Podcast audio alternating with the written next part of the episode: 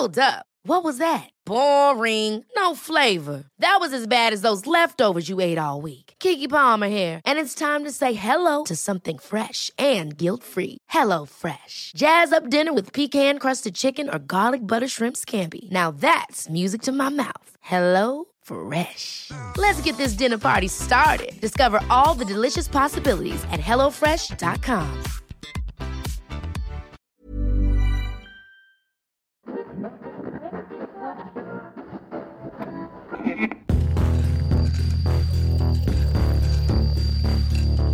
Überdosis Crime. Der Podcast. Hey Leute, Chinoa aus dem Schnitt hier. Wir wollten euch nur vor Beginn der Folge wissen lassen, dass diese Folge irgendwas mit der Qualität nicht ganz hingehauen hat. Es ist nicht ganz schlecht, also man kann es sich ganz entspannt noch anhören. Es ist aber halt nicht wie sonst und dafür wollten wir uns entschuldigen und wir wissen auch leider nicht, woran es liegt. Es könnte auch in einer weiteren Folge noch so sein. Aber ja, nur, dass ihr Bescheid wisst und wir starten jetzt mit der Folge. Hallo und herzlich willkommen zu Überdosis Crime. Ich bin Saskia. Und ich bin Chenoa und bei uns geht es um nationale und internationale Verbrechen. Das ist so weird Ja, das gerade. ist so, ich finde es so toll. Also, für alle die, die... Erstmal willkommen wieder zurück. Wir sind wieder aus der Sommerpause zurück. Hallo! herzlich willkommen! Seht ihr, man ist, also ich meine, wir haben jetzt auch eine ganze Zeit lang nicht aufgenommen. Jetzt ist man auch ein bisschen durcheinander. Ja, und voll. das erste Mal, dass wir zusammen aufnehmen, Oh mein Gott, seit ist jetzt gerade... Einfach, also das erste Mal, dass wir nach der Sommerpause aufnehmen, ist das Mal, wo wir gerade zum ersten Mal wieder zusammen nach einem Ja. Jahr aufnehmen und uns gegenüber sitzen. Und Leute, es ist gerade so komisch, in Chenors Augen zu gucken und dabei den Podcast aufzunehmen. Weil übers Handy ist dann doch nochmal was anderes. Ja, aber das Handy ist nicht so cool. nee, übers Handy ist definitiv gar nicht cool. Vielleicht kriegen wir das ja auch einmal im Monat hin, uns zu treffen oder so und dass wir das dann machen. Das wär- Müssen wir mal gucken, ja. Sehr angenehm. Also es wäre auf jeden Fall gut, wenn wir wenigstens eine Folge oder so immer Ja. mal wieder so aufnehmen können. Ja. Ähm, aber ja, es ist, es macht auf jeden Fall sehr viel Spaß und äh, wir nehmen heute zwei Folgen auf und deswegen ist hier die Stimmung schon ganz äh, aufgeheizt. Aber wir sind ganz muckelig hier in meinem Ja. kleinen Zimmer bei meinen Eltern. Und ja, wir waren in der Sommerpause. Wir waren beide im Urlaub. Ja, Also ich hatte eine wunderschöne Zeit. Wir hatten beide Geburtstag. das stimmt. Das Äh, vielen Dank nochmal an die Andi für die lieben äh, Geburtstagsgrüße. Da fällt mir jetzt gerade ein, ich habe gar nichts gepostet zu Shinas Geburtstag. Nee. Das, das tut mir leid. Ich hatte übrigens am 12. September, aber jetzt braucht ihr mir auch nicht mehr gratulieren. Doch, Als ob das irgendwer wollte. jetzt hier in diesem Moment bitte einmal alle. Na, braucht ihr nicht, braucht ihr nicht. Geht mal alle rüber zu unserem Überdosis Crime Account und da könnt ihr mal ein bisschen spammen. Da sind wir auch beim Thema. Schon ich habe da was vorbereitet. Oh, oh mein Gott. Warten Sie einen kleinen Moment. Okay, Leute, ich halte mir jetzt die Augen zu. Äh, Ich würde jetzt tippen, ich kriege ein Geschenk, aber Noch nicht gucken. nein. Eigentlich hätten wir uns introducen müssen als Überdosis Gesabbel, weil das öfter mal in unseren Bewertungen kommt. Also Aber- Überdosis Crime mit übermäßig viel Gesabbel. Leute, wir haben hier ein kleines ASMR für euch. Oh mein Gott, die Leute werden es hassen. Ähm, Shania Twain. Ja. Sie können jetzt die Augen öffnen. Das ist ja ein kleines Oh mein Gott. Geburtstagsgeschenk. Klein, ja. Also, Junge. Ich möchte, dass Sie das jetzt ja auch bitte vor dem Mikrofon auspacken. Übertra Alter, ist das schwer. Wartet, ich kann ja kurz mal ein kleines Foto machen von dem Geschenk. Also wir halten fest, es ist wunderschön eingepackt. Ja, Ich traue es mich gar nicht zu öffnen. ja weiß einfach. Das ist so das, was man dazu bei, zu dem anderen beilegt. Weil man nicht einfach nur eine Sache schenken kann. Hey, voll geil. Hätte schon gereicht. Du kannst ja, du kannst ja mal beschreiben, was du siehst.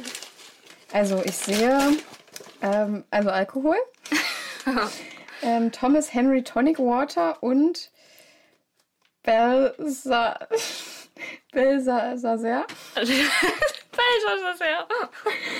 äh, Ver, je- Ver, Vermouth Rosé. Ja, Anscheinend ist es was zum Mixen. ja, soweit ich weiß und richtig liegt, ähm, ist es wie Lillet, aber halt ein bisschen ja. besonderer. Okay. Nicht so main, Mainstream. Sieht auf jeden Fall teuer Mainstream. aus. Ja, und da habe ich gedacht, das ist eine gute Sache. Und dann haben sie da dann noch ein kleines zweites Geschenk. Können Sie da auch mal reingucken? Ich schüttel jetzt mal, könnt ihr mal hören. Darf man das schütteln? Ja. Nein, da, ist, da gleich sind so Fische, Fische drin. Die sind jetzt alle tot. Erzähl nicht. Ich habe es hier gerade ein bisschen aufgerissen und hier steht Fallakte. Und ich weiß jetzt schon, was es ist. Nämlich, ich, also stand jetzt, denke ich, es ist hier so ein, so ein Spiel, wo man den Mörder rausfindet. Aber mach mal richtig auf. Mach mal alles richtig auf. Mal kurz auseinandernehmen, denn ich habe zwei geholt.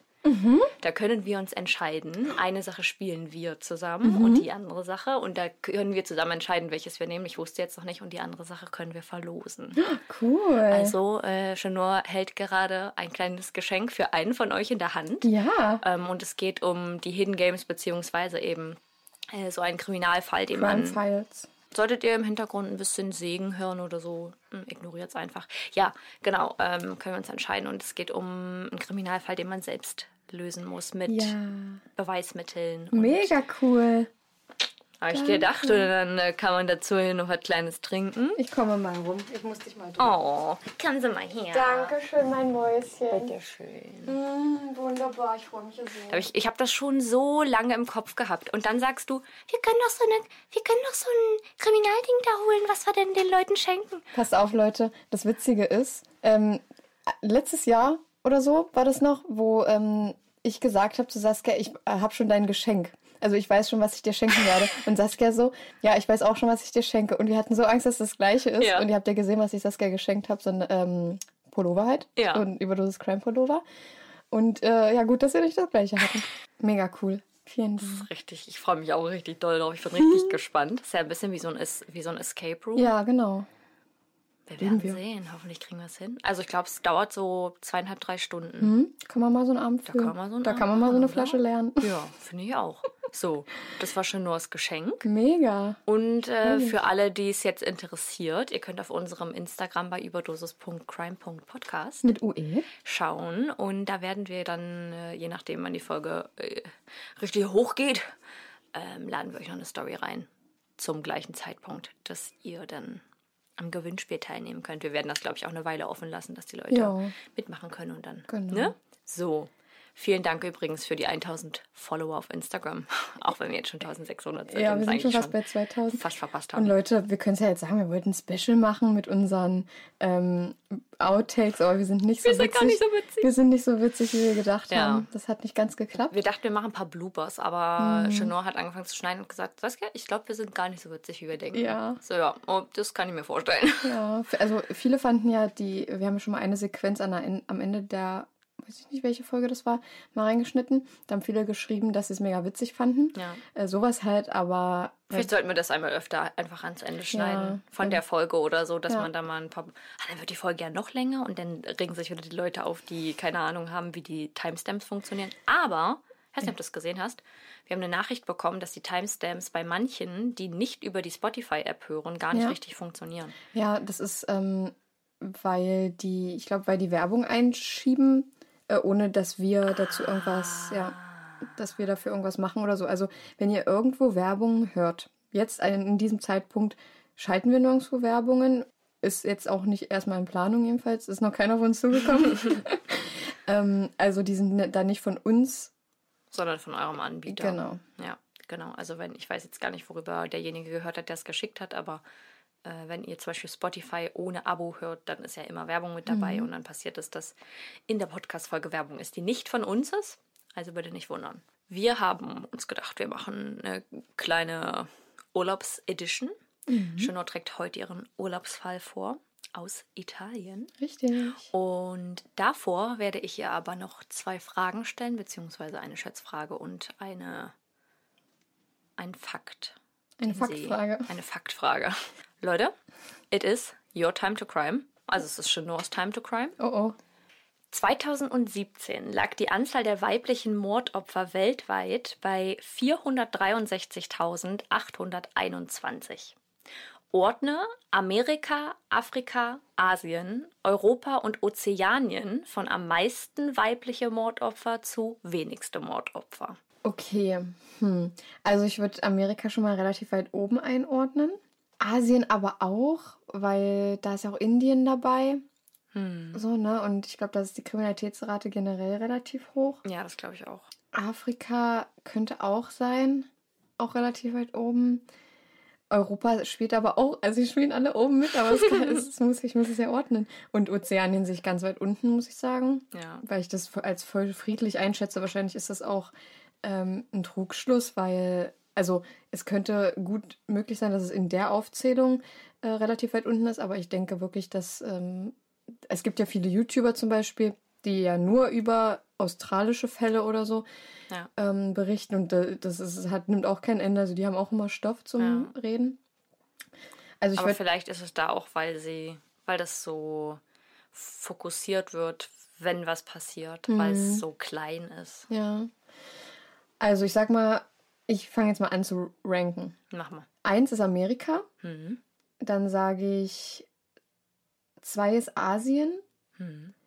drei Europa, vier Afrika und fünf Ozeanien. Krass, okay. Das war nicht richtig. Also Amerika war richtig. Ähm, wie gesagt, weltweit 463.000, das sind alle.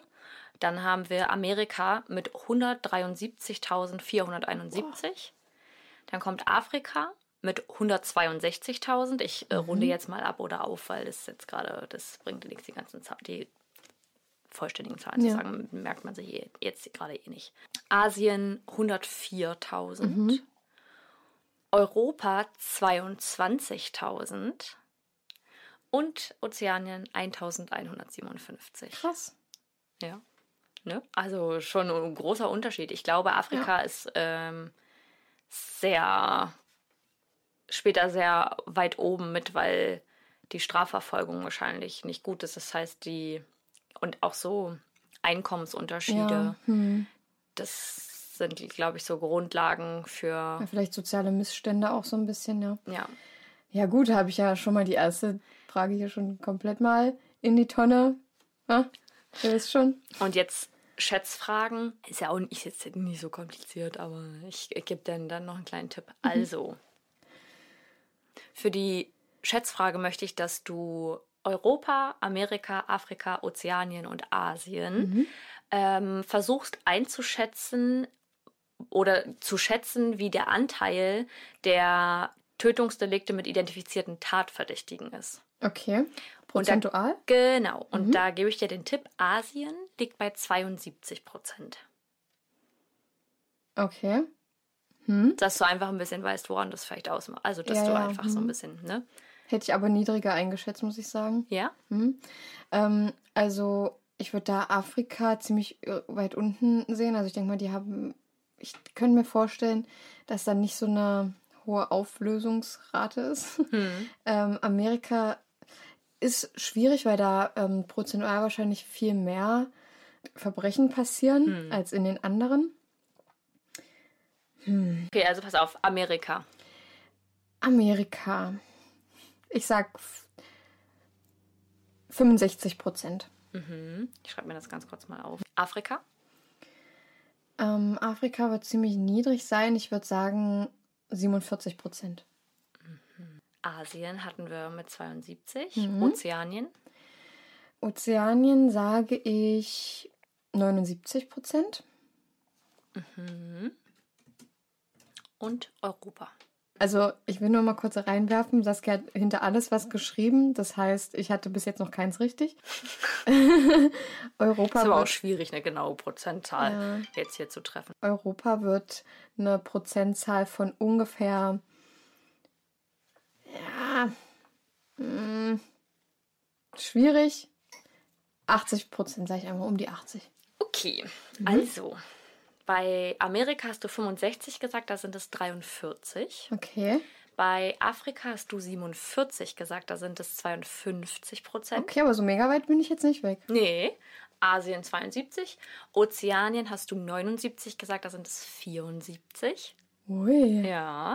Und Europa hast du 82 gesagt, da sind es 92 Prozent. Oh, krass. Ja. In den 90, 90ern. In den Ja. 90ern.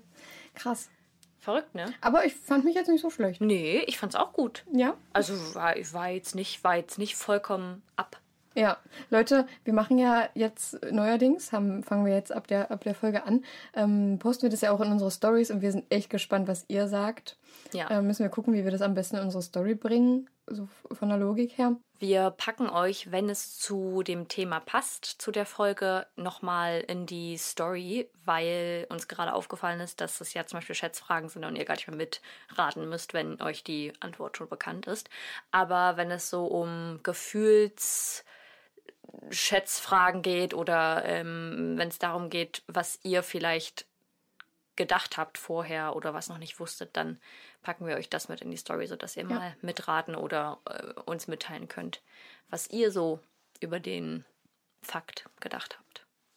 Richtig, dann machen so. wir das so. Mal, Super. Das machen wir so. Da bin ich Und zufrieden jetzt? mit der Runde. Äh, ja. Kurze Frage mal. Hm. das habe ich mir vorhin schon gedacht. Aber wie Saskia ist gestern um 5 Uhr erst nach Hause gekommen oder so, ne? Mhm. Saskia hat es aber geschafft, sich abzuschminken und ich bin um 22 Uhr schlafen gegangen. Ich habe heute noch mein Make-up von gestern drauf. Ich dachte schon, nur hat sich heute Morgen einfach geschminkt. Nee. Und äh, vor allem, wie komisch ist es einfach, dass du so übelst lang aufbleibst und ich so früh schlafen gehe. Das ist ja irgendwie eine verkehrte ah, Welt. Das ist verkehrte Welt. Ja. Aber ich sag dir was, ich schminke mich immer ab, wenn ich ja. ins Bett gehe. Sollte man auch. Um jetzt hier nicht um den heißen Brei herum zu quatschen, fangen wir mit Schönausfall an. Du hast gesagt, er ist nicht ganz so schlimm. Also er ist nicht ganz so grausam, weil ich das nicht so krass beschreibe. Ähm, war es jetzt so, also die grausamen Details. Ja. Ich finde es halt informativ ganz interessant. Ja. Und ja, es ist halt, ja, es ist irgendwie ein besonderer Fall, aber okay. nicht so, ich bin gespannt. nicht so blutig und grausam und ähm, also es ist schon, es geht schon um den Mord, also es ist natürlich immer schlimm und grausam. Ja. Aber äh, wir hatten von der Erklärung, von der Beschreibung schon deutlich schwerer zu verdauende Fälle, ja, glaube ich. Ich wollte auch gerade sagen, wenn wir sowas sagen wie der Fall ist nicht so schlimm, dann beachtet bitte immer, dass wir nicht den Respekt vor Opfern oder Angehörigen verlieren ähm, und uns das bewusst ist, dass das schlimme Verbrechen sind, Kriminalfälle, wo Menschen andere Menschen verloren haben und ihr Leben lassen mussten. Aber wir beschäftigen uns so viel damit, dass es in unserem Kopf trotzdem immer so einen Ranking gibt. Also ja. Also irgendwie immer eine Schwerverdaulichkeitsskala. Genau, ja. Also es gibt Fälle, die sind wirklich schlimm, auch für uns noch. Und es gibt Fälle, die, die nimmt man nicht so auf wie in anderen. Ja, Nur, dass ihr da Bescheid wisst. Also wir sind da trotzdem sehr vernünftig und, und wissen da Bescheid. Ja. Wir hatten ja schon mal einen Fall aus Italien. Richtig. Ja. Auch von dir. Tatsächlich. Mhm. Mhm. Und es wurde mir sogar vorgeschlagen. Triggerwarnung, die Timestamps und andere Anmerkungen zur Folge findet ihr in der Episodenbeschreibung. Also mein heutiger Fall ist in Italien lange Zeit als der Fall des Jahrhunderts bekannt gewesen. Uh. Wahrscheinlich auch ziemlich bekannt, aber ich glaube, dass nicht genug darüber gesprochen wird. Okay. Also es geht darum, dass ich glaube, andere Fälle, die ähnlich dazu sind, das heißt, die ähnliche Personen betreffen, mhm. Mehr gepusht worden sind in den Medien als dieser Fall. Ich denke mal, dass er auch riesig war. Mhm. Aber ich zum Beispiel habe davon gar nichts gehört. Okay. Vorher bin jetzt, jetzt bin ja, jetzt bin ja kribbelig. Am 26. September 1948 wird in Florenz ein Mann geboren, der wohl vielen von uns ein Begriff sein wird. Naja, er sein Nachname und wohl nicht er als Person selbst. Man hörte oft über den Mord an Gianni Versace.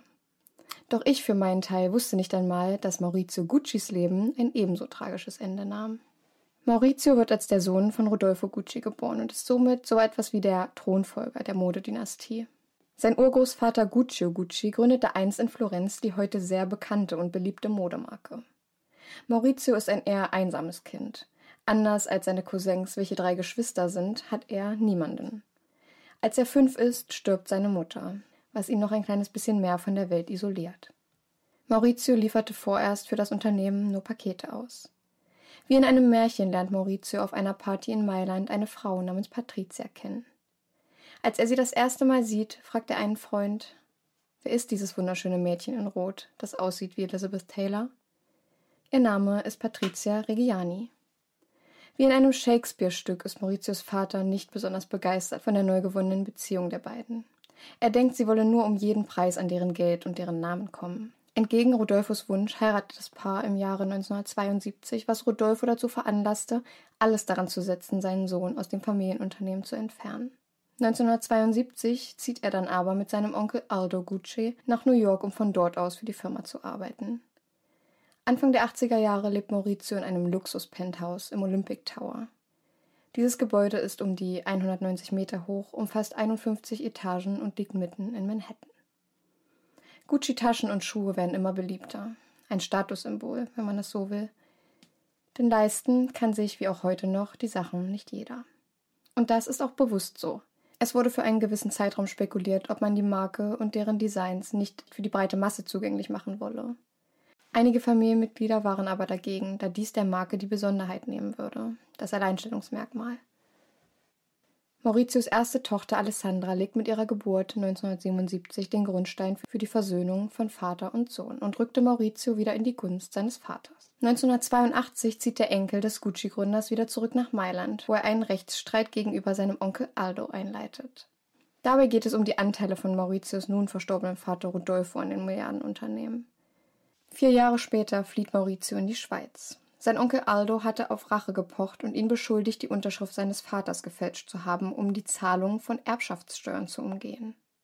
Vorerst wird Maurizio für schuldig befunden, später aber wieder freigesprochen. Doch Maurizio war nicht der Erste, der Aldo Gucci anzeigte. Paolo Gucci, Mauritius Cousin, und Aldos Sohn begannen an einem Punkt, die Finanzen des Imperiums zu hinterfragen. Die Läden in den USA fuhren milliardenschwere Umsätze ein, doch Gewinne eher weniger. Die Firma schreibt rote Zahlen. Als oh. Paulo herausfindet, dass große Teile des Gewinns an geheime Konten seines Vaters Aldo gehen, reicht er alle seine gesammelten Dokumente dem Gericht ein, woraufhin Aldo Gucci ein Jahr im Gefängnis verbringt. Während dieser Zivilstreitigkeiten begann die Ehe von Maurizio und Patricia zu zerbrechen, was dazu führte, dass Maurizio Trost in den Armen einer anderen Frau suchte, Paula Franchi. 1985 trennt sich das Ehepaar, doch es sollte über ein Jahrzehnt dauern, bis das ehemalige Paar ihre Scheidung auch auf dem Papier finalisiert. Kurz darauf verkauft Maurizio 47,8 Prozent seiner Anteile, die ursprünglich 50 Prozent waren, an den Investmentfonds Investcorp, die mitunter auch seit 1984 Eigentümer von Tiffany sind. Trotz der abgegebenen Anteile wird Maurizio Gucci zum Vorsitzenden des Unternehmens ernannt. Mit der Einstellung Tom Fords als Designer der Marke erfreut sich die Firma an außergewöhnlichen Kollektionen und Ideen. Damit gehen leider auch starke Ausgaben einher, die niemand vorher so gravierend eingeschätzt hatte. Zwischen 1991 und 1993 verschlechtert sich Mauritius finanzielle Lage so drastisch, dass er auch die letzten Anteile am Unternehmen für 170 Millionen Dollar verkauft. Darf ich mal fragen, was der für ein Lifestyle lebt? Ja, ja bis jetzt auf jeden Fall nicht schlecht. Okay. Damit beendet Maurizio die direkte Assoziation der Marke mit der Familie Gucci. Maurizio selbst ist sehr zufrieden mit seiner Entscheidung. Patricia musste nun auf ihre monatliche Zulage von 150.000 Dollar, die sie aufgrund der Trennung bezog, zwar nicht ganz verzichten, doch nun stehen ihr nur noch 90.000 Dollar monatlich zu. Auf einer Geburtstagsparty für eine ihrer Töchter wird Patricia dabei belauscht, wie sie ihren Anwalt fragte, was wäre, wenn Maurizio etwas zustoßen würde. Der Anwalt entgegnet, dass er einen solchen Satz nie wieder hören wolle. Selbst einen Bediensteten des Hauses fragte sie, ob er jemanden kenne, der Maurizio töten könnte. Hey. Mit der offiziellen Scheidung im Jahre 1994 erhält Patricia jährlich eine Summe von 850.000 Dollar von ihrem einstigen Ehemann. Patricia gerät in Rage darüber, wie viel Geld Maurizio für das gemeinsame Leben mit jetzt Freundin Paula Franchi ausgibt. Sie hätte Angst davor gehabt, zusammen mit ihren Töchtern vor dem Nichts zu stehen, wenn ihr Ex-Mann all sein Geld für das Leben mit seiner neuen Freundin ausgeben würde. Patricia erzählt ihrer Freundin Pina davon und benötigt dringend einen Rat von ihr, denn so kann es schließlich nicht weitergehen. Am 27. März 1995 um 8.30 Uhr am Morgen ist Maurizio Gucci gerade auf dem Weg in sein Büro in Mailand. Er begrüßt den Wachmann mit einem freundlichen Guten Morgen. Als er gerade den Eingang der Lobby betritt, taucht eine ihm unbekannte Person hinter ihm auf. Es ist ein Mann. Er hatte ihn schon eine Weile verfolgt und wurde dabei immer schneller und schneller, was aber niemandem auffiel. Der Unbekannte zieht eine Waffe und schießt auf Maurizio Gucci. Mm. Drei laute Schüsse sind zu hören. Alle treffen in den Körper des millionenschweren Mannes. Mit dem vierten und letzten Schuss in den Hinterkopf ist Maurizio augenblicklich tot. Der Schütze bahnt sich seinen Weg nach draußen, wo er in ein Fluchtfahrzeug steigt und im Verkehr Mailands geradezu verschwindet. Zeugen beschreiben den Täter als 40 bis 45 Jahre alten Mann, der eine Jeansjacke und ein Basecap trug. Schon kurz nach Bekanntgabe des Mordes am 46-jährigen Gucci beginnen die Spekulationen, wer Maurizio Gucci tot sehen wollte. Bei Familie Gucci war die erste Frage nicht, hatten sie Feinde, sondern wer von ihnen wäre wirklich dazu fähig? Es war öffentlich bekannt, dass er mit Teilen seiner Familie schon lange auf Kriegsfuß stand. In einer Welt, wo das Geld regiert, sei auch eine geschäftliche Tat zur Stürzung des Gucci-Imperiums zu erwägen, so die Carabinieri, was sowas ist wie die italienische Gendarmerie, wenn ich das ganz, ganz mhm. richtig verstanden habe. Also vielleicht auch sowas so ein bisschen wie die, wie die Militärpolizei. Okay. Nicht zu vergessen seine Ex-Ehefrau Patricia. Und diese ließ auch nichts anbrennen. Sie vertreibt nun die neue Freundin ihres Ex-Mannes aus dem Apartment, das Paula und Maurizio gemeinsam bewohnten. Da beide ja bereits geschieden waren und nun ihren gemeinsamen Töchtern alles gehörte, nutzte sie nur drei Stunden nach dem Mord ihre Töchter, um an das Apartment zu kommen, welches sie dann später selbst bewohnen würde. Mit dem Einzug in Mauritius Apartment wird nun auch die Polizei auf Patricia aufmerksam. Etwas seltsam ist es ja schon, einen Tag nach dem Mord an das Apartment des Ex-Ehemannes zu ziehen. Ja. Trotz eines leichten Verdachts gegenüber Patricia sieht es im Voranschreiten der Ermittlungen nicht besonders rosig aus. Sie haben weder Indizien noch Beweise, die sie als Täter ausschließen würden oder gar überführen könnten. Zwei Jahre vergehen, bis die Polizei einen bahnbrechenden Hinweis erhält. Ein anonymer Anrufer behauptet, er würde wissen, wer für den Mord an Maurizio Gucci verantwortlich ist. Es ist ein Bekannter von Patrizias Freundin Pina, der nun alles verrät. Ich weiß, wer Maurizio Gucci getötet hat. Im Fachjargon würde man das an dieser Stelle als Snitchen bezeichnen. Das ist der Fall, wenn jemand einer autoritären Person oder Instanz, wie in diesem Fall der Polizei, heimlich Informationen übergibt, bei denen für die andere Person mit Konsequenzen zu rechnen ist. Mm, good to know. Denn Pina sagte ihrer Freundin Patricia im Vorhinein, dass sie jemanden kenne, der in einem Motel arbeite und da etwas in die Wege leiten könnte. Und auch genau dieser Motelmitarbeiter ist nun am anderen Ende der Leitung. Er gesteht, kurz darauf einen Pizzafahrer kontaktiert zu haben, welcher wiederum einen Mechaniker kannte, der der Aufgabe gewachsen war, sich um Patrizias Problem zu kümmern. Am 31. Januar 1997 um 4.30 Uhr morgens wird nun Patricia für den Mord an Maurizio festgenommen. Als die Polizei jedoch ankommt, um sie mitzunehmen, lässt sie die Polizisten warten. Schließlich müssen sie noch ihre Diamanten und ihren Nerzpelz holen. Sie gehen ins Gefängnis, da brauchen sie das alles nicht, ertönt die Stimme eines perplexen Ermittlers. Und wäre Patricia nicht so eine schreckliche Person gewesen, die sich nur am Geld ihres Ex-Mannes hätte bereichern wollen, würde folgendes Zitat die Tumblr-Profile vieler schmücken. Wherever I go, my mink and my diamonds go. Wo immer ich hingehe, dorthin gehen auch mein Nerz und meine Diamanten. Das Erste, was die Behörden aber tun, ist, allen Schmuck und ihren Pelz zu beschlagnahmen. Pina, die das Arrangement des Mordes gesteht, gibt preis, dass Patrizia Reggiani es niemandem außer sich gönnte, die Frau an Mauritius Seite zu sein. Und das Geld, die Macht und der Status, der damit einhergeht, versteht sich. Paula Franki, Mauritius neue Lebenspartnerin, erzählt den Ermittlern, dass Patricia das Paar schon seit geraumer Zeit stalkte und dass sie Maurizio anflehte, einen Bodyguard einzustellen. Maurizio hingegen traute seiner Frau nicht zu, ihm etwas anzutun, schon allein, weil die beiden zwei gemeinsame Töchter hatten. Im Verhör gesteht Patricia ihrer Freundin Pina 200.000 Dollar gezahlt zu haben, jedoch bestand sie darauf, dass diese nicht für den Mord gedacht waren. Drei Jahre nach diesem Vorfall werden alle fünf am Mord beteiligten Personen angeklagt, Patrizia Reggiani für den Mord an Maurizio Gucci schuldig gesprochen und zu einer Haftstrafe von 29 Jahren verurteilt.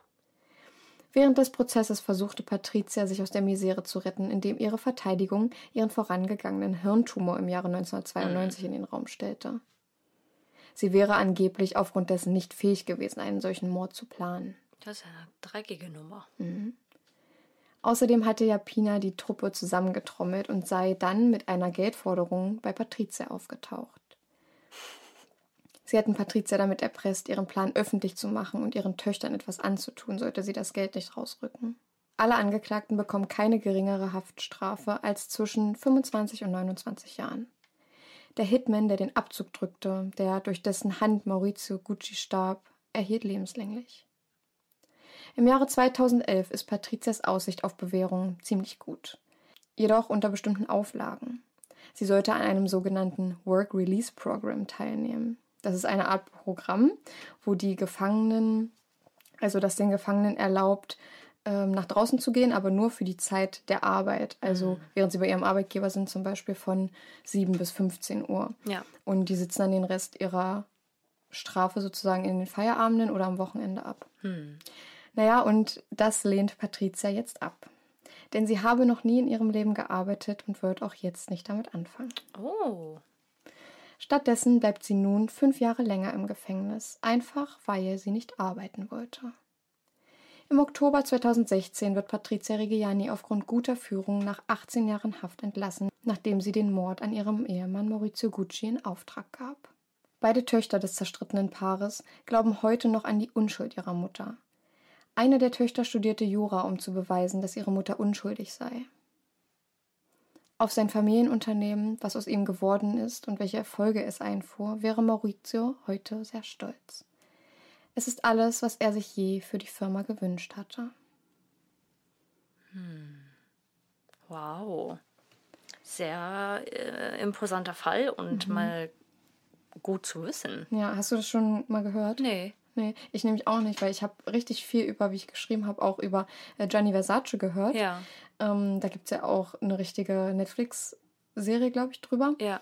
Aber ich finde, dass halt wahrscheinlich wenige Leute über den Mord an Maurizio Gucci so Bescheid wissen. Und deswegen war das, dachte ich mir, ist das vielleicht ganz cool. Nee, voll interessant gewesen. Ja. Also ich glaube, die Zuhörer, die äh, finden, könnten das auch sehr interessant finden. Ja. Das ist halt nicht einfach nur ein Fall von irgendwo gegriffen, sondern das sagt einem ja was. Ja, und das gibt auch so ein bisschen Einblick in weiß ich nicht, so die Hintergründe so einer, so einer Modedynastie oder einfach. Der ja. kompletten Industrie, die genau. ja schon als du am Anfang ähm, vorgetragen hast, welche ganzen Marken und Firmen da so ja. wirklich ineinander greifen. Mhm.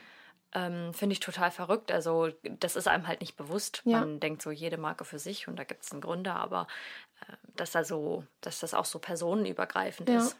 Ja, ich, ähm, also das war in der Familie, das wurde sogar im Testament verankert von ähm, Gucci Gucci, dass äh, die Firma immer im Besitz eines Familienmitgliedes sein muss. Also es ähm, hätte jetzt, also der Geschäftsführer soll immer ein Familienmitglied sein. Ja. Und mit dem Tod von Maurizio, beziehungsweise Maurizio war ja vorher schon nicht der, ähm, er hat ja seine letzten Anteile auch abgegeben, ja. aber ich glaube, er war trotzdem weiterhin Geschäftsführer und hat aber auch nebenbei anderes Geld noch gemacht. Also ja. äh, mit äh, anderen Investments, äh, hat viel investiert, hat geguckt, wie er sein Geld so anlegt. Jedenfalls äh, ist das, was ich so gelesen habe.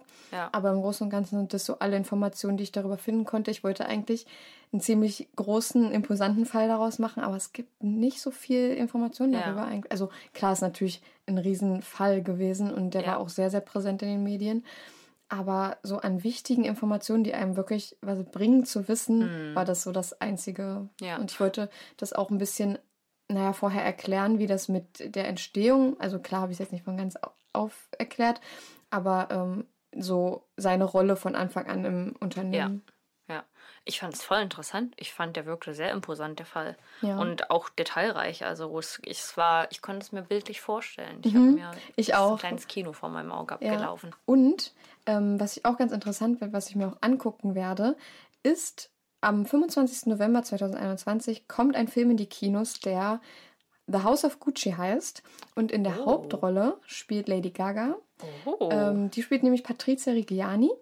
interessant. Mhm. Das hast du ja hier also wirklich zum perfekten Zeitpunkt Mhm. herausgebracht. Ja, genau. Und das fand ich, fand ich ehrlich gesagt auch ganz, also das wollte ich auch ansprechen.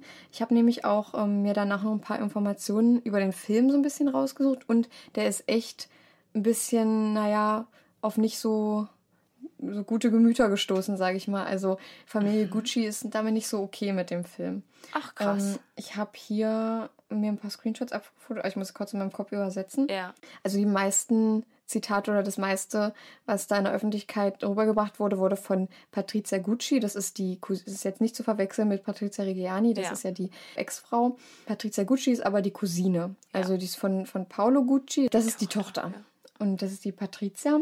Die hat so viele Informationen preisgegeben. Genau, die hat viele Informationen preisgegeben, dass die Familie nicht okay ist damit. Also, Ah, okay. äh, dass sie die Identität der Familie ja stehlen sozusagen, um sich daran zu bereichern. Hm. Sie sagt halt, dass äh, deren Familie ein Recht auf eine eigene Identität und äh, Privatsphäre hat. Das Ja. kann man auch verstehen. Ja. Aber das war ja so ein großer Fall, ob man da jetzt noch einen Film drüber macht oder, oder halt nicht. Die war noch nicht okay damit, wie manche dargestellt wurden. Also ihr Vater Paulo, ich glaube, der wird auch von einem relativ bekannten Schauspieler gespielt, aber das weiß ich jetzt nicht mehr. Der wurde halt ja, so mit Halbglatze und so und ein, und ein bisschen mm, stämmiger, als ihr Vater eigentlich war. Und da hat sie äh, halt drüber gesagt, dass sie das ekelhaft fand, wie, äh, Zitat, fett und hässlich er dort dargestellt wurde. Ja, also es ist dann nicht so gut aufgenommen worden und sie hat gesagt, das ist einfach eine Grenze, die überschritten wurde. Das ist ja voll interessant. Ja, ja, ja hat sie sich noch darüber aufgeregt, dass ihr Großvater Gucci Gucci von Al Pacino gespielt wird und dass ihr Großvater ein sehr, sehr gut aussehender Mann war, der, der sehr groß war, sehr elegant sich gekleidet hat und blaue Augen hatte. Ja. Und dann sieht sie quasi ja bei den Aufzeichnungen oder keine Ahnung, wenn das mal in den Medi- Medien war, dass da halt ein Mann ist und ihr gefallen halt die Koteletten nicht und dass wie er halt dargestellt wird. Ja. Es wurde auch kritisiert teilweise, dass Lady Gaga und ihr Co-Partner, ich weiß aber jetzt nicht mehr, wie er heißt, der, der Maurizio Gucci spielt, Ja. ähm, auch irgendwie äh, halt privat so verkleidet gesehen wurden. Aber man weiß ja nicht, ob die jetzt gerade von einem Dreh kamen Ja. oder, also das wurde auch kritisiert. Ja, und äh, Patricia Reggiani hat sich dazu auch geäußert und hat gesagt, dass sie jetzt nicht sauer darüber ist, dass sie jetzt Lady Gaga spielt äh, in dem Film, sondern dass Lady Gaga sie nicht vorher getroffen hat, um sie detailgetreu wiederzugeben. Und kennenzulernen. Genau, und ja. ich glaube, die Familie hat da vielleicht ein bisschen Bedenken, Ja. dass die anders dargestellt werden, als sie ja, wollen. Das wollen quasi. würden, ja. ja. Auf jeden Fall äh, habe ich da vorhin nur was dazu gelesen, dachte mir, oh, das muss ich unbedingt noch erzählen, dass die Familie da nicht so ganz okay ist mit dem Film. Ja. Aber bis jetzt ist er ja noch nicht draußen, also es hat ihn ja noch keiner so wirklich gesehen. Also wahrscheinlich ist er vielleicht schon draußen in Amerika oder so. Ähm, aber bei uns kommt er erst am 25. November in die Kinos und ich werde ihn mir auf jeden Fall angucken. Vielleicht müssen wir den mal zusammen gucken. Ja, gehen. können wir gerne machen. Gut, dann haben wir jetzt Dann ein Kinodate. Und dann können wir ja äh, euch davon mal erzählen Ja. und können euch mal sagen, hier Leute, das können wir als Ein-Tag-Rubrik einführen. Hier Leute, das hat nicht so gestimmt, das war richtig und Siehst du? genau. Mit deinem Hintergrundwissen, jetzt Ja. auch meinem. Ja, und dass sie halt nicht, äh, dass sie nicht arbeiten wollte, fand ich halt auch krass. Ja. Ähm, weil du hast die Chance auf ein teilweise normales Leben, halt während du arbeiten gehst und dann sagst du, nee, also ich habe nie gearbeitet und ich werde jetzt damit auch nicht anfangen. Also Ja, äh, ob sie es bereut hat? Wahrscheinlich Nee. nicht, ne? Guck mal, sie war ja nur noch fünf Jahre weit, also nur, ne? Aber sie war ja nicht mal ihre, sie hat 29 Jahre bekommen und äh, Ja. nach 18 Jahren wurde sie entlassen. Ja. Also es ist super unfair. Das, ja, als ich das gehört habe, habe ich so gedacht, das ist so eine Persönlichkeit, aber Ja. so eine typische Filmpersönlichkeit Ja, irgendwie so. Genau, und genau das mit, äh, mit dem, ja, mein, ich muss noch meinen Pelz und meine Diamanten holen. So, und die haben das dann eh beschlagnahmt. So, also, Mm. Ich dachte zu dem Zeitpunkt, als du das vorgelesen hast, dass sie das behauptet und dann aus dem Fenster springt. Oder, ach so. ja, voll interessant. Fand Mhm. ich richtig, richtig gut, dass du das äh, vorgetragen hast. Ja, ich denke halt, dass viele immer, ja, kennen Gucci, jeder kennt Gucci eigentlich. Klar. Also ich habe jetzt nicht eine einzige Sache von Gucci so Nee, ich auch nicht. aber man kennt die Person halt, also die Person nicht, wie, wie ich gesagt habe, sondern eigentlich nur den Namen. Ja. Und ich wusste auch nie, dass da irgendwie sowas passiert ist, aber Gucci hört man überall. Und dann aber zu wissen, okay, aber da ist mal was ganz Schlimmes passiert. Ja, was so, wie du vorhin auch gesagt hast, was so hint dahinter steckt in der Familiengeschichte, Mhm. Ja. hinter diesen ganzen Marken, Ja, was, auch was das- so entstanden ist. Das hat ja nicht mal was mit dem Crime zu tun gehabt. Also es ist auch Crime, dass es alles an geheime Konten von Al- Aldo ging. Hm. Und da dachte ich, als ich das gelesen habe, dachte ich mir auch so, boah, krass, das gehört nicht mal zum eigentlichen Fall.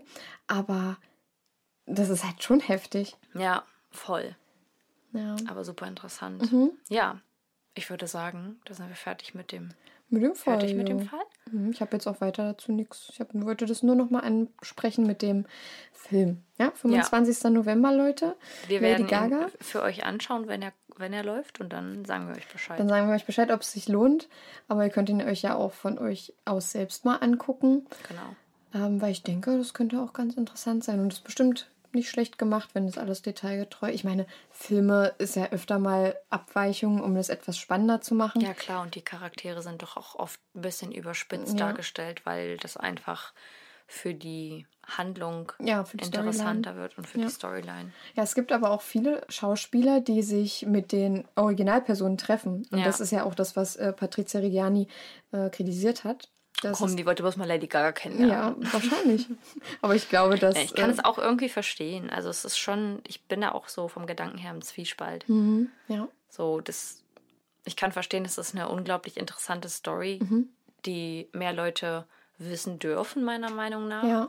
Ähm, und sollten, weil man immer so dieses Imperium Gucci Mhm. sieht und tolle Marke und tolle Handtaschen Und hin- im Hintergrund und ist es gar so toll. Und im Hintergrund ist es aber voll kriminell Ja, teilweise. ja. Mhm. Und wäre auf jeden Fall gut für die Leute gut zu wissen, was da so abgeht, aber Mhm. auf der anderen Seite natürlich auch, dass es schwierig ist, wenn man dargestellt wird und ja die einzelnen Personen kennt. Wenn ich mir jetzt vorstelle, ich werde von irgendwem gespielt und mir gefällt das nicht, Mhm. weil m, derjenige, die Leute kennen dich ja auch gar nicht richtig. Ja. Also was sie da von deinem Leben mitbekommen, das sind ja Bruchteile. Ja. Ja, genau. Okay. Mhm. Vielen Dank für diesen Fall. Ja, gerne. Wenn ihr dazu noch ein paar Bilder sehen wollt, dann schaut gerne auf unserem Instagram überdosis.crime.podcast Mit UE. vorbei. Da posten wir zu jeder Folge drei Bilder. Beim ersten Bild könnt ihr mitraten. Da gibt es immer ein paar Illustrationen und ähm, ja, da können unsere Follower raten, um welchen Fall es sich handelt. Und der wird dann einen Tag oder am Abend vor der Folge gepostet. Der Post. Und die anderen beiden sind dann zum Fall mit Informationen und Bildern. Yes. Genau. Und jetzt kommen wir zu unseren mörderisch guten Faves. Intro. Haben Sie denn was? Ja, du, ich habe so viel gesammelt über die Sommerpause. Ich weiß gar nicht, wo ich anfangen soll. Auch was. Ja? Soll ich anfangen? Meinst Du kannst- es meinst es ganz einfach, aber mal. Dein also, Urlaub. Der war auch wunderschön, ja, aber mein Favorit für diese Woche, für, die, für diese Folge, ist mein Pullover, den ich von Chanor bekommen habe. Hey. Denn Leute, ihr habt es noch nicht gesehen. Nee, stimmt. Nee, ihr habt es noch nicht gesehen, aber ich werde es euch dann mal reinposten, wenn ich es nicht vergesse. Ähm, ich habe von Chanor einen kleinen Überdosis-Pullover bekommen und jetzt haben wir unser eigenes kleines Merch. Nur Genau. wir beide. Chanor hat einen schwarzen und ich habe einen braun-beigen. Genau. Und ähm, da steht auf dem Rücken einmal Überdosis Crime. Ja. Und auf meiner linken Brust steht einmal Überdosis Crime. Und bei mir auch. Also I love it. Bei mir ist genau I gleich platziert. love it. Der ist Ja. wirklich ganz wunderbar. Ich mag den auch gerne. Und ich denke mir so, den trage ich dann. Und wenn mich jemand fragt, sage ich, ah, das ist bloß mein Podcast. Und Leute, wenn der euch gefällt, sagt uns Bescheid. Vielleicht bringen wir mal eine Fuhre raus. ja, wenn ihr das unbedingt wollt. Ich glaube, keiner weiß möchte nicht. sich sowas anziehen. Eigentlich nicht. Wir müssen uns einfach mal so. Irgendwann müssen wir uns mal richtig coolen Merch überlegen. Ja. Mhm. So Sachen, die man halt selber anziehen würde, aber wo dann irgendwo ganz versteckt noch Überdosis Crime steht. Ja. Ja. Ist gut, oder? Ja, mega. Machen wir. Machen wir. Aber genau. nur, wenn ihr es dann wirklich kauft. den, den poste ihr euch rein und dann könnt ihr mal alle bestaunen, den Pulli. Ja. Ist ganz, oh, ich werde ihn direkt gleich anziehen, wenn wir hier fertig sind. Ja, es ist ein bisschen warm gerade bei Saskia, deswegen hatte den. Findest du? Äh, Nee, jetzt nicht, aber als Ah. ich noch den Pullover anhatte, ich habe nämlich meinen heute natürlich wie eine Uniform, habe ich den äh, angezogen. Das ist jetzt unsere. Arbeitskleidung. Genau. Ja, ist die Uniform. Siehst du? Brauchen wir noch so, Crime. für den Sommer braucht man denn noch so Poloshirts. Ja, oh, Poloshirts. Finde ich auch toll.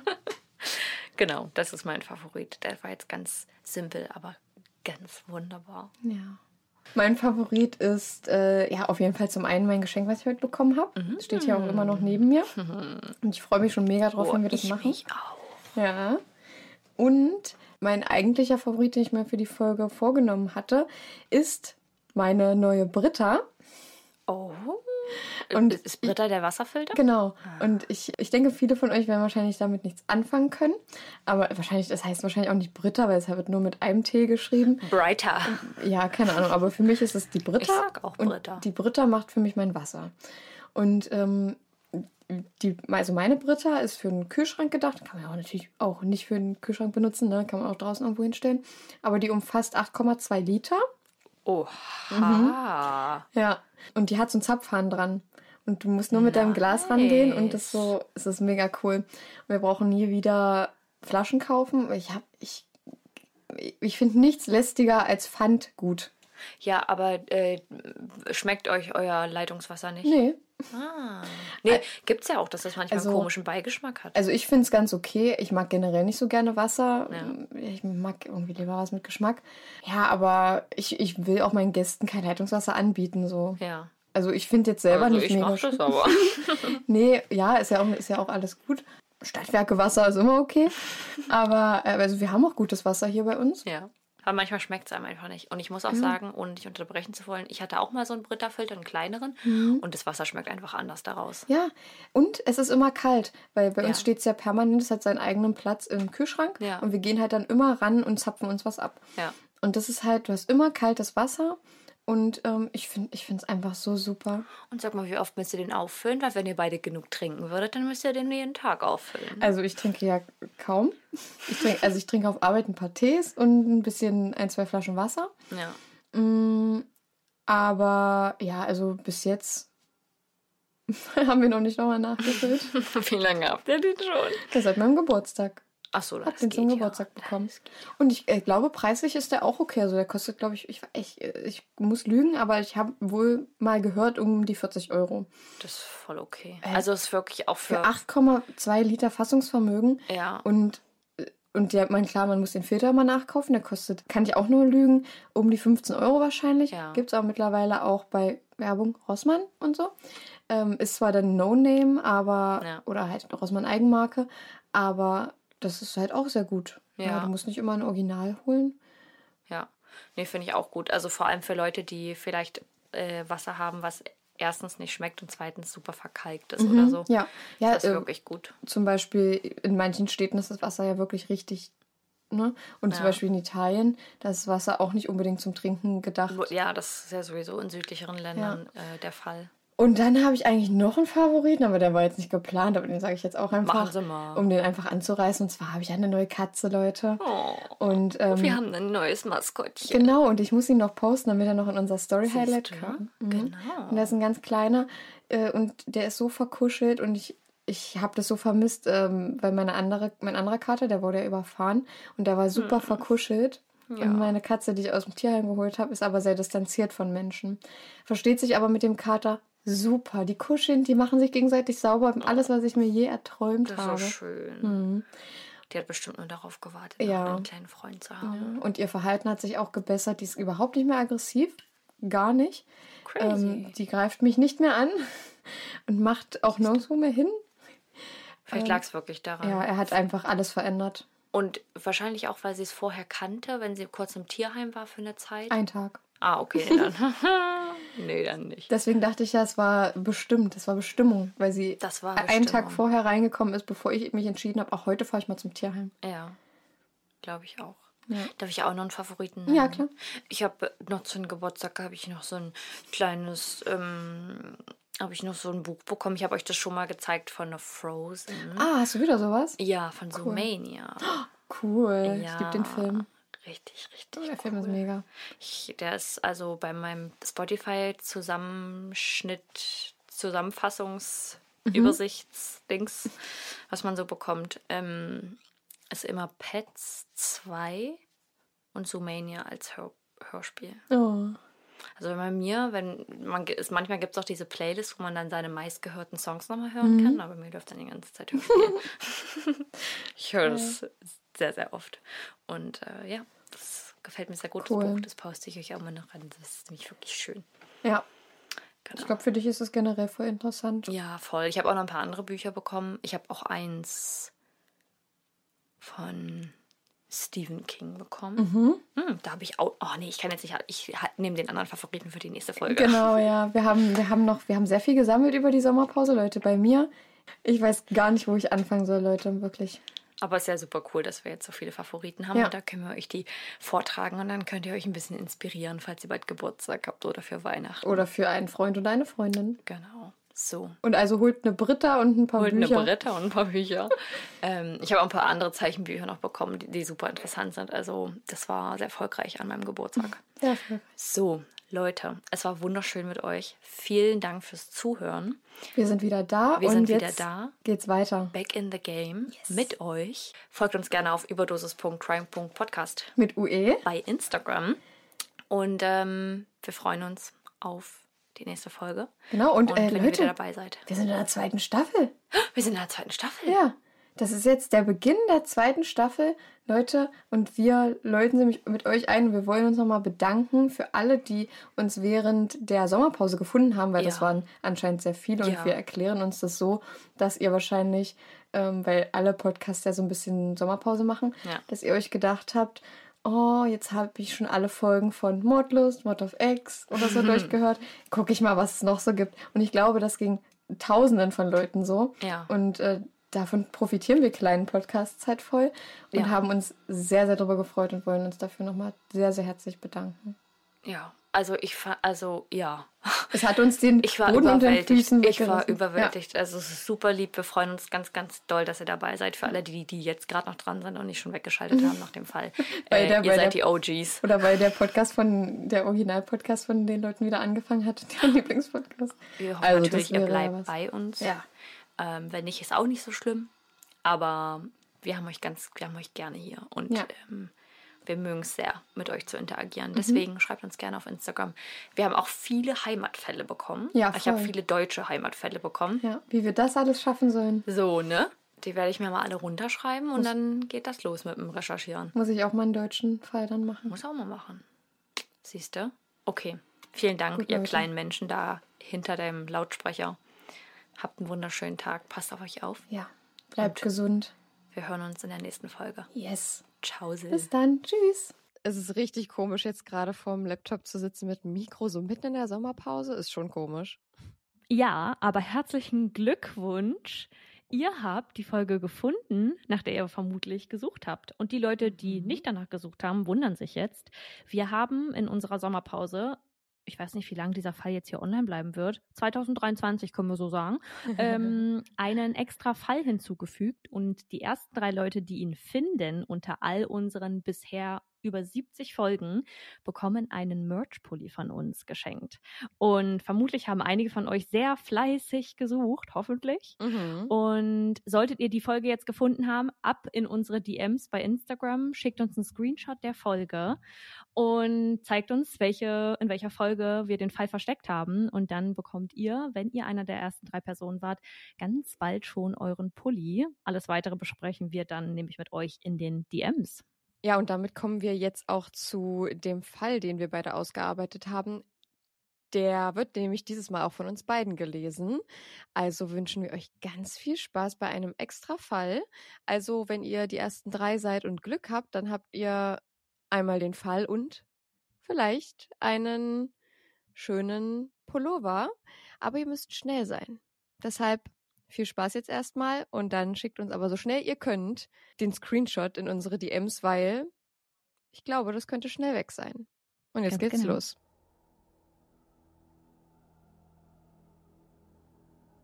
Matthew Phelps greift zum Telefon. 911 leuchtet die Zahl auf dem Bildschirm. Seine Hände voller Blut, seine Augen sind groß. In ihnen spiegelt sich die Panik. Was er vor sich in seinem eigenen Schlafzimmer sieht, wird ihn wohl für immer verfolgen. 911, was ist Ihr Notfall? Ich glaube, ich habe meine Frau getötet, stammelt er benommen in den Hörer. Der Mitarbeiter, der den Notruf entgegennahm, bittet ihn genauer zu werden und zu erklären, was er damit meint. Ich hatte einen Traum, dann machte ich das Licht im Schlafzimmer an und sie lag tot auf dem Boden. Überall auf mir ist Blut und da liegt ein blutiges Messer auf dem Bett. Ich glaube, ich war es. Ich glaube das alles nicht. Den letzten Satz wiederholt er, schwer atmend.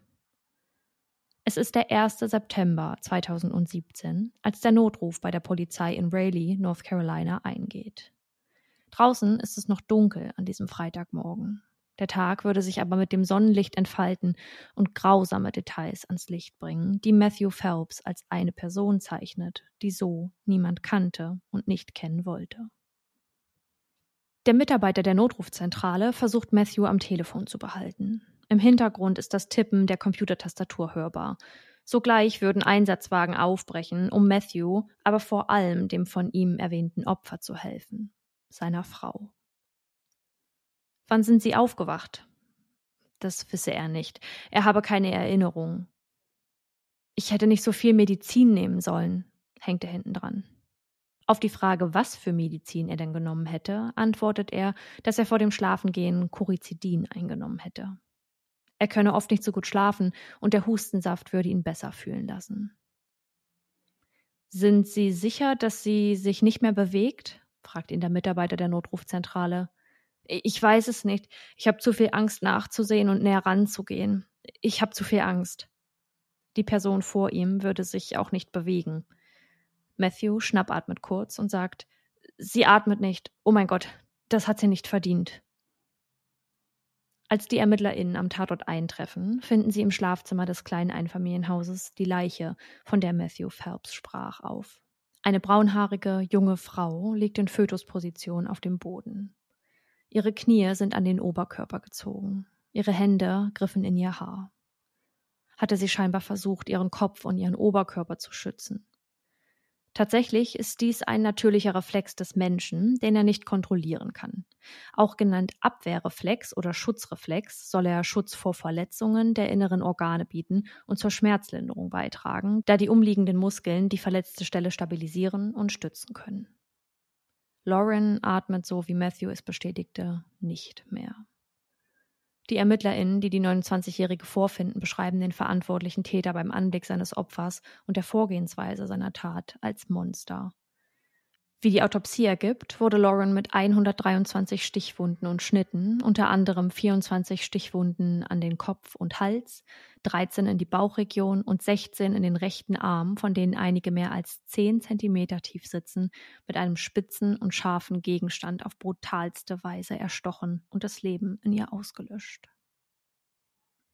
Lauren wird sofort in ein nahegelegenes Krankenhaus gebracht, doch jede Hilfe kommt zu spät. Sie stirbt an den Folgen ihrer schweren Verletzungen. Matthews Flasche Hustensaft steht geleert auf dem Nachtschrank. Doch sein häufiger Gebrauch von Hustensaft begann nicht erst im Erwachsenenalter. Weit davor hatte der mittlerweile 29-Jährige in seinem Leben Probleme, die er damit versuchte, kleiner wirken zu lassen. Nachdem Matthew geboren war, seine Mutter gerade einmal 17 Jahre alt, gaben diese und sein biologischer Vater ihn an die Großeltern weiter. Ein paar Mal im Jahr hatte er Kontakt zu seiner Mutter, doch den Großteil der Zeit war das ältere Ehepaar sein Elternersatz. In der Highschool hat er nur Augen für ein Mädchen. Doch dessen Vater scheint etwas gegen den Jungen zu haben und verbietet seiner Tochter den Kontakt zu ihm. Ungefähr zur gleichen Zeit musste es auch gewesen sein, als er begann, Corizidin zu nehmen. Es sollte ihn beruhigen. Seine Schule bekommt davon schnell Wind und wirft ihn raus. Hilfe und Zuneigung suchte er sich in der Kirche und durch seinen Gott. Später studiert er nach der Highschool am Clear Creek Baptist Bible College in Pineville, Kentucky. Der Studiengang Missionsarbeit und Evangelisation soll ihm dabei helfen, selber einmal predigen zu können und Pastor zu werden. Lauren ist genauso alt wie Matthew und ein absoluter Familienmensch. Mit ihren beiden Schwestern und ihren Eltern wächst sie in Kentucky auf. Den besten Bezug hat sie wohl zu ihrem Vater und ihrer Schwester Beth. Ihre Nichten und Neffen, die sie mittlerweile hat und so sehr schätzt, nennen sie Tante Mimi. Die kleine Familie ist sehr religiös und so wächst Lauren mit ihrem Glauben auf, der sie auch in ihrer beruflichen Laufbahn begleiten würde. Sonntags unterrichtet sie in einer Schule. Zusätzlich arbeitet sie freiwillig in der jungen Kirche, gerade mit problematischen Kindern. Helfersyndrom nennt Laurens Familie das. Sie könne nicht aufhören, anderen einen besseren Weg schaffen zu wollen und sie auf diesem zu begleiten. Außerdem hat sie ein kleines Online-Geschäft für Duftkerzen und hängt sich in dieses voll und ganz rein. Lauren und Matthew kannten sich zuvor tatsächlich schon. Sie lernten sich in der Middle School kennen, verloren sich aber wieder aus den Augen. Später, als er dann auch in Kentucky lebte, kontaktiert Matthew die junge Frau per Instagram.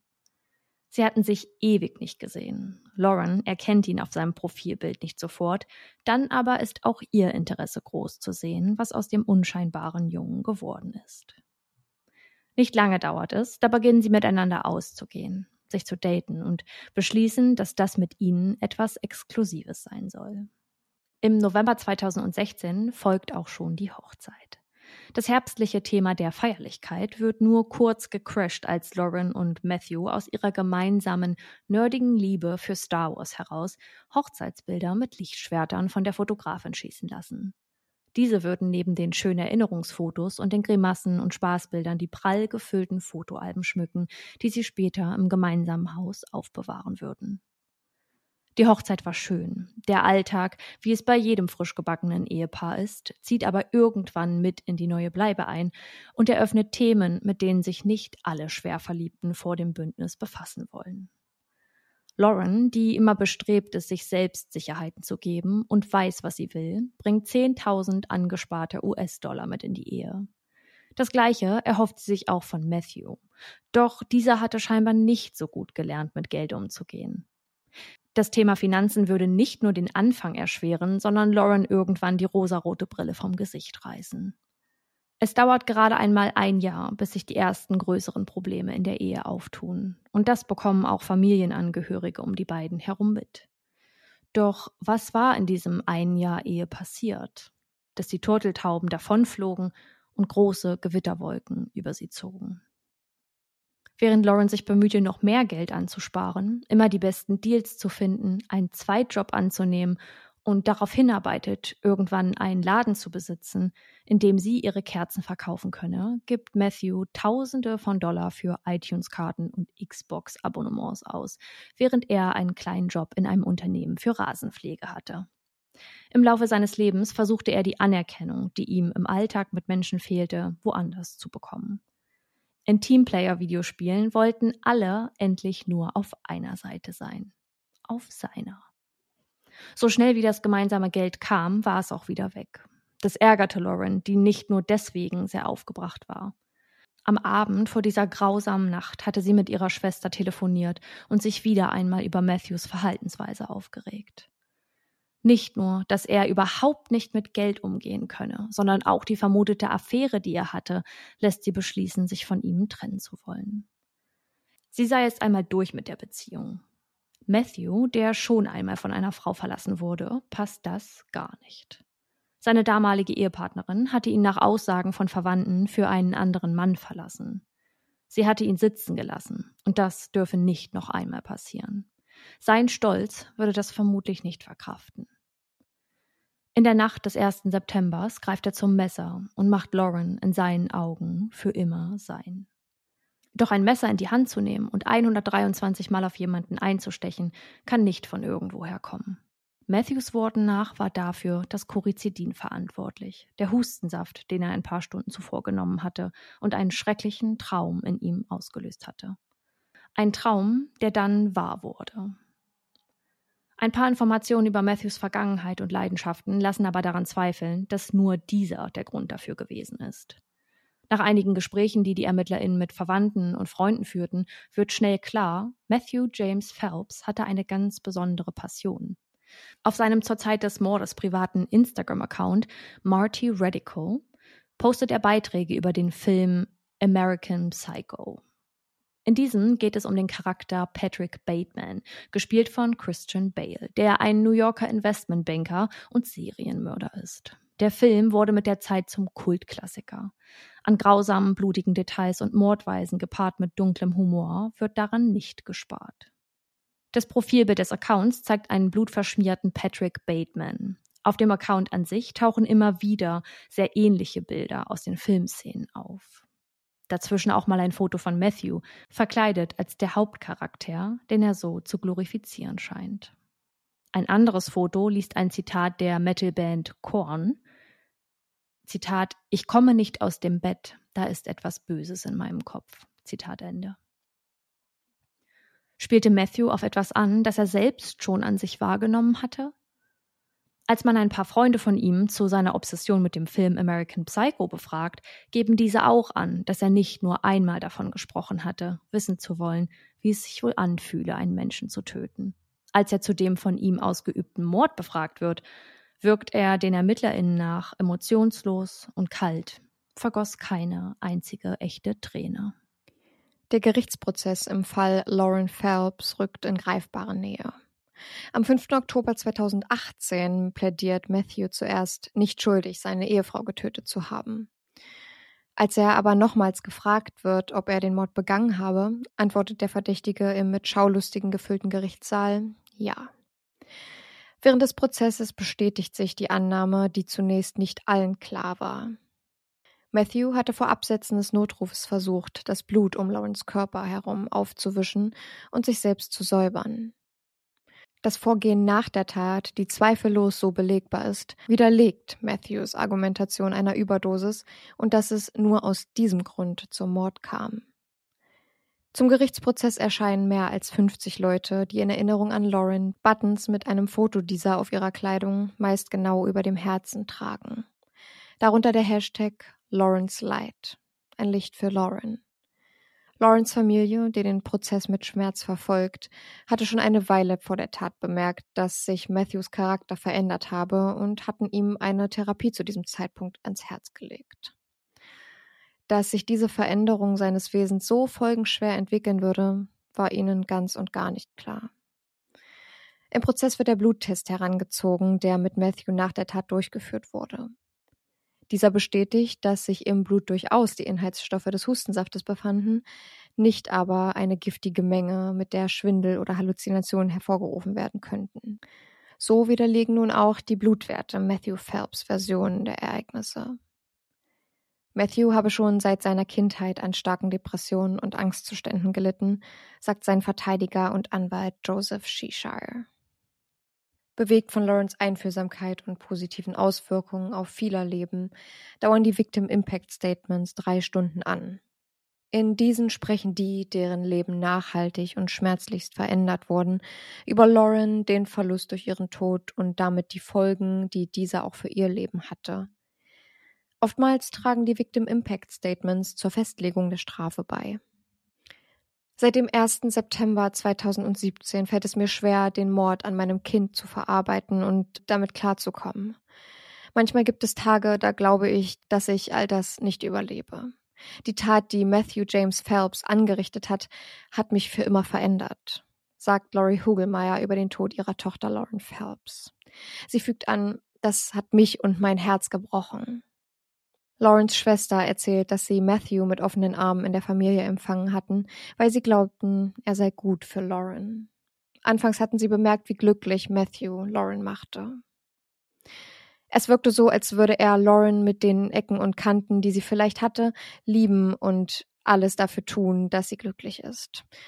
Was wir nicht wussten, er spielte ein Spiel, ein sehr tödliches Spiel, sagt sie. Matthew habe somit die gesamte Familie in eine Falle gelockt, als er ihre Freundlichkeit und Zuvorkommenheit ausnutzte. Niemals hätten sie gedacht, dass der Mann, den Lauren liebte, eine große Gefahr für sie darstellen könnte.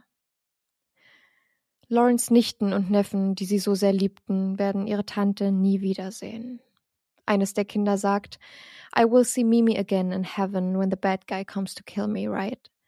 Zu Deutsch, ich werde Mimi wiedersehen im Himmel, wenn der böse Mann kommt und mich auch tötet, oder? Die Eltern fühlten sich gezwungen, den Kindern die Tat zu erklären, damit sie nicht in Angst leben müssten, dass ihnen so etwas auch widerfahren kann. Matthew selbst sagt über seine Tat, ich fühle mich wie ein Monster, einer der Elenden, ein Teil der Dunkelheit, über die wir nicht sprechen. Diese Dunkelheit verschlang mich, bis ich für den Weg, den ich eingeschlagen hatte, blind war und taub für meine eigenen Hilfeschreie. Es tut mir leid, dass ich Lawrence Leben genommen habe. Es war eine sinnlose und gedankenlose Tat und ich bereue jeden Schritt, der mich in diese Richtung geführt hat. Ich betrachte mein eigenes Leben als nichts angesichts der Tragödie, die auf meinem Gewissen lastet und auf dem Herzen so vieler Menschen in diesem Raum heute. Ich fühle mich wie ein Monster. Ich hoffe, dass mein Leben ein Beispiel für die Konsequenzen sein wird, für diejenigen, die glauben, dass Alkohol, Drogen und Unachtsamkeit nur sie betreffen und niemand anderen. Er schaut zu Lawrence Familie. Ich hoffe, sie werden beginnen zu sehen, dass ich hier alles tue, um ihnen zu zeigen, wie leid es mir tut. Lawrence Familie glaubt, dass Matthew den Helferkomplex, den Lauren hatte, ausnutzte und sich verletzlich zeigte. Er wird für den Mord an seiner Ehefrau Lauren Phelps für schuldig befunden und bekommt eine lebenslange Freiheitsstrafe ohne Aussicht auf Bewährung. Durch den Fall rückt die Debatte um die Gefährlichkeit von frei zugänglichen Medikamenten wie Corizidin ins Scheinwerferlicht. Dieses wird nämlich eigentlich als Erkältungs- und Hustensaftmedikament für Menschen mit hohem Blutdruck verkauft. Die Firma Bayer, die das Corizidin herstellt, spricht Lawrence Familie ihr Beileid aus. Sie betonen aber auch, dass ihnen als Unternehmen die Patientensicherheit unter und mit den Medikamenten sehr wichtig ist und es keine Hinweise oder Studien gebe, die belegen, dass Corizidin mit einer aggressiven Verhaltensweise einhergeht oder diese auslösen kann. Matthew wird lebenslang hinter Gittern sitzen. Ihr Leben lang wird Laurie Hugelmeier aber auch ihre Tochter vermissen. Im Himmel gibt es keine Telefone, keine Computer oder die sozialen Medien. Lauren wird nur in meinem Kopf weiterleben, sagt die Mutter der Ermordeten. Laurens Schwester wendet sich mit den letzten Worten an den Mörder. Matt, das Gefängnis ist ein beängstigender Ort. Aber von Gott getrennt zu sein, ist schlimmer und sein Urteil ist härter als alles, was dieses Gericht verhängen kann.